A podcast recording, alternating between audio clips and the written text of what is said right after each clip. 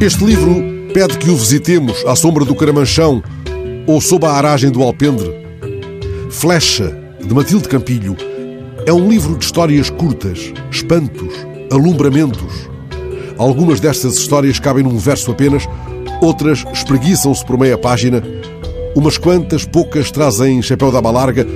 Aquela que conta a história do melhor trapezista do circo voa sobre os homens e os leões para a pirueta final na página seguinte.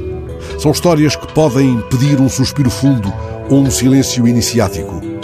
O olhar, demorando-se na frase, faz-se, entretanto, palavra e flecha. Ambas pertencem ao vento. Apontamentos, instantes que perduram e se organizam como o fio de Ariadne de uma deriva mansa pelos dias. Não há aqui uma urgência que não peça flechas lentas. É a urgência da demora.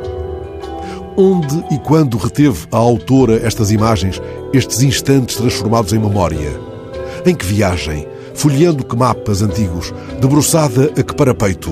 Perdida em que caminho do bosque? Eis os estranhos instantes que ela retém, vagueando. O siroco lambendo a copa de um pinheiro manso, o apicultor observando o comportamento das abelhas, um rapaz de calções subindo a montanha de Ararat, uma girafa espreitando por cima de sete copas da cássia, uma arariranha do Amazonas mastigando devagar uma piranha.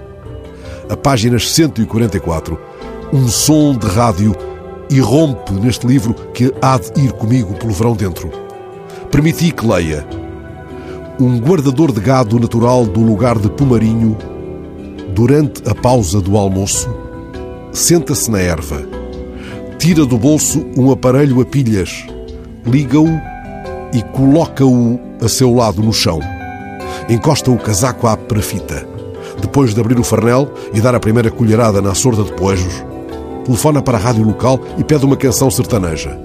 Acontece então, em onda média, um temporal de amor na planície alentejana.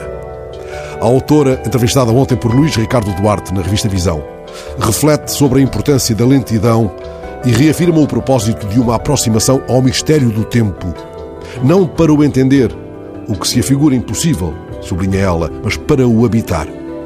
Assim a flecha se confunde afinal com a duração do que o olhar sobrevoa, ou a frase entre o disparo e o alvo.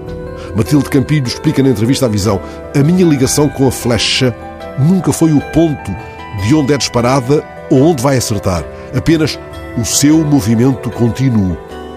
É a flecha do desejo para a outra margem a que se refere Nietzsche em Assim Falava Zaratustra.